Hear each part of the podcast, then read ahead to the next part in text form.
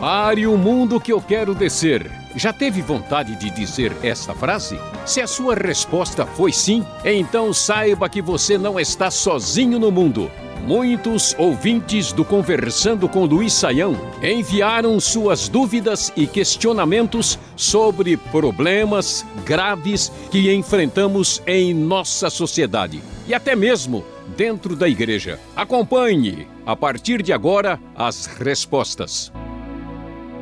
Começamos hoje com pergunta do Luan, de Goiás. Ele acha um absurdo algumas pessoas serem ricas, mesmo sendo muito más, e outras serem pobres, mesmo sendo muito boas. Aí fica a pergunta, professor Saião: onde está a justiça de Deus? Bom, André, a pergunta que o Luan nos manda lá do estado de Goiás é uma pergunta que a própria Bíblia faz. Né? Quem lê alguns textos da Bíblia, particularmente, vale a pena ler o Salmo 73, que vai apresentar exatamente esse questionamento. Aquele salmo ligado a Asaf, né, que apresenta a dúvida exatamente porque o salmista vê um né, ímpio, perverso, mau, prosperando enquanto ele se sente em desvantagem numa situação de dificuldade. Uh, o que, que acontece? A Bíblia vai nos mostrar que, em primeiro lugar, esse mundo que não está sintonizado com os princípios de Deus, de fato vai apresentar essa realidade muitas vezes. Quanto mais uma sociedade é injusta e desequilibrada em termos de princípios adequados para a vida em comunidade, vai ficar claro que quem vai ganhar dinheiro é quem faz mais coisas equivocadas. Então, pessoas que exploram, por exemplo, o comércio ligado à sexualidade, à pornografia, a drogas, tráfico de armas, tudo isso. Por que, que as pessoas vão atrás disso? Porque isso dá muito retorno. Então, existe muita gente injusta e perversa.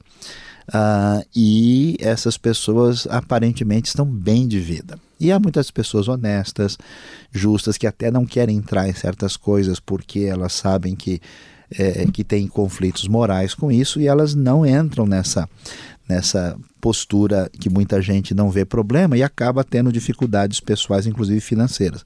Agora, o que, que Deus está fazendo nesse processo? A Bíblia diz que Deus é paciente e ele aguarda o posicionamento das pessoas, porque se ele fosse agir com a sua justiça apenas, ele exterminaria né, todo mundo aí que está agindo de uma maneira a ofender a sua justiça, a sua santidade.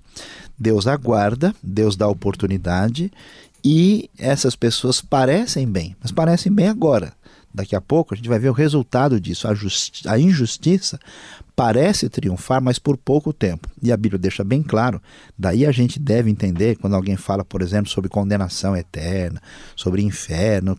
Ah, mas que absurdo, como é que pode? Depois de você ver tanta gente comprometida a fazer a maldade sem se importar com isso, a gente vai entender por que é que a Bíblia fala da manifestação da justiça plena de Deus. Aqueles que persistirem na maldade e não querem se voltar para Deus nem se arrependem, certamente vão enfrentar uma justiça plena e essa justiça se manifestará na eternidade. Temos agora a pergunta da Melissa de Santa Catarina. Ela ficou muito triste quando soube que um grande defensor dos valores familiares foi pego em adultério com uma menor de idade. E ela já ouviu muitos casos como esses, professor Saião. Aí fica a questão: será que defender valores cristãos e condenar a imoralidade é, na realidade, uma grande hipocrisia, já que é praticamente impossível seguir o padrão bíblico? Bom, vamos aí considerar a pergunta da Melissa. A gente né, deve é, ter uma sensibilidade para a sua situação.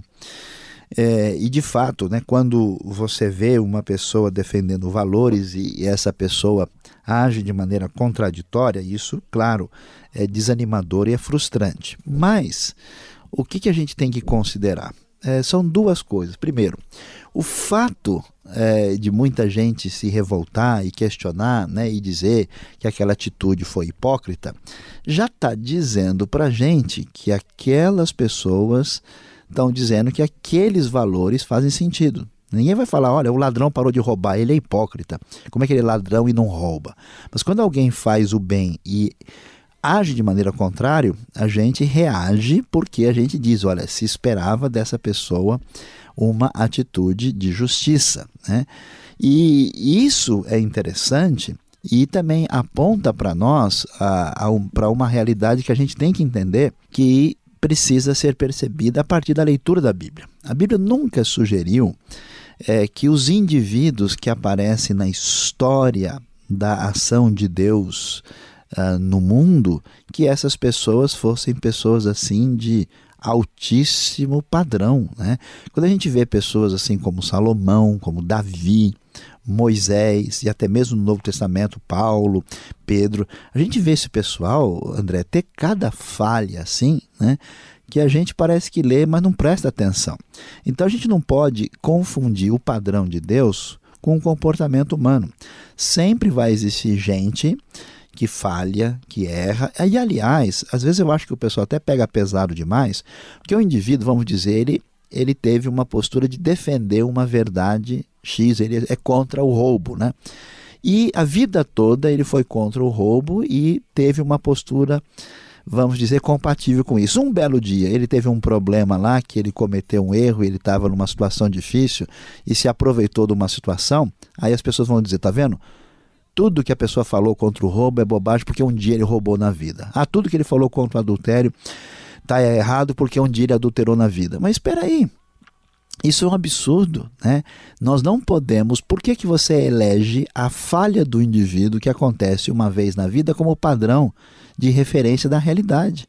Isso não tem o mínimo sentido. Quer dizer que ele resistiu, ele fez correto a vida toda, um dia ele falhou, isso não invalida o princípio. Porque uma pessoa que estava lá no governo eh, se apropriou dos bens dos cidadãos ilicitamente, quer dizer que agora então o roubar se torna padrão? De jeito nenhum. Né? É, mesmo que o padrão bíblico nas diversas áreas seja difícil, vai ser, porque o ser humano é pecador, né? todo mundo é doente, todo mundo precisa do mesmo remédio, de modo nenhum a gente tem o direito de abrir mão da justiça, da verdade, do padrão bíblico por causa da falha das pessoas. A Bíblia completa, ela mostra o padrão, mostra a fragilidade humana e mostra a possibilidade de perdão e de recuperação, inclusive para quem falha, às vezes de uma maneira que a gente nunca poderia imaginar. O Gilberto de Alagoas quer entender como nós cristãos podemos apresentar o cristianismo como solução para o mundo se não conseguimos resolver nem mesmo os nossos problemas. Será que isso quer dizer que o cristianismo não funciona? Pois é, André, vamos pensar aí é, sobre a pergunta do Gilberto. Né? É, às vezes, é, quando a gente olha para a realidade da igreja, a gente tem um pressuposto que é um, um pressuposto equivocado. A impressão que o pessoal tem é o seguinte: que as pessoas da igreja tiveram uma experiência de fé muito forte e agora eles viraram pessoas diferentes.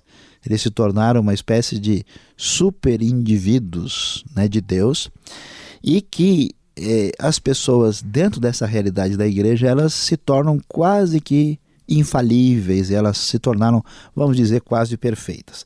Mas a Bíblia vai dizer que o nosso mundo é como se fosse né, um, um grupo aí de, de leprosos, de cancerosos, de doentes quase terminais que chegam diante de Deus com recebendo o evangelho e eles são curados, são tratados, mas eles têm muitos problemas. Não é porque o sujeito teve uma experiência forte, ele, ele não passou pela ressurreição ainda. Então, a vida das pessoas dentro da igreja será cheia de problemas e dificuldades. André, eu acho que tudo isso, sabe o que é? É falta de ler a Bíblia. Quando você lê o livro de Atos, quando você lê as cartas de Paulo, as cartas do Novo Testamento, você vê que era um problema atrás do outro. Então, ninguém pode achar que é uma ideia não bíblica, que as pessoas que estão numa relação de sintonia com a fé, que elas se tornaram imunes aos problemas humanos. A diferença é que agora a gente tem uma coisa nova que começou em nós, é, através do Evangelho, nós temos o Espírito de Deus e nós temos princípios é, que ajudam a evitar problemas grosseiros e que nos ajudam a passar o remédio quando a coisa se complica. Então, não é verdade né, que a gente é, vendo problemas dentro do cristianismo, a gente invalida o valor do cristianismo. A gente perceberia o valor poderoso e terapêutico do cristianismo se ele fosse totalmente tirado da história. Se fosse tirado totalmente da história da Europa, a gente ia ver o quê? O sujeito dando machadada na cabeça do outro, arrebentando as pessoas, abandonando crianças recém-nascidas no meio da estrada. Né? Nós veríamos a barbárie humana que se manifesta numa realidade onde não há qualquer presença das ideias cristãs na sociedade. Então, não podemos pensar dessa maneira. Este foi o programa Conversando com Luiz Saião. Produção e apresentação André Castilho e Luiz Saião. Locução Beltrão. Realização Transmundial. Envie você também suas perguntas para conversando@transmundial.com.br ou escreva para a Caixa Postal 18.113, CEP 04626-970 São Paulo, capital. E até o próximo programa.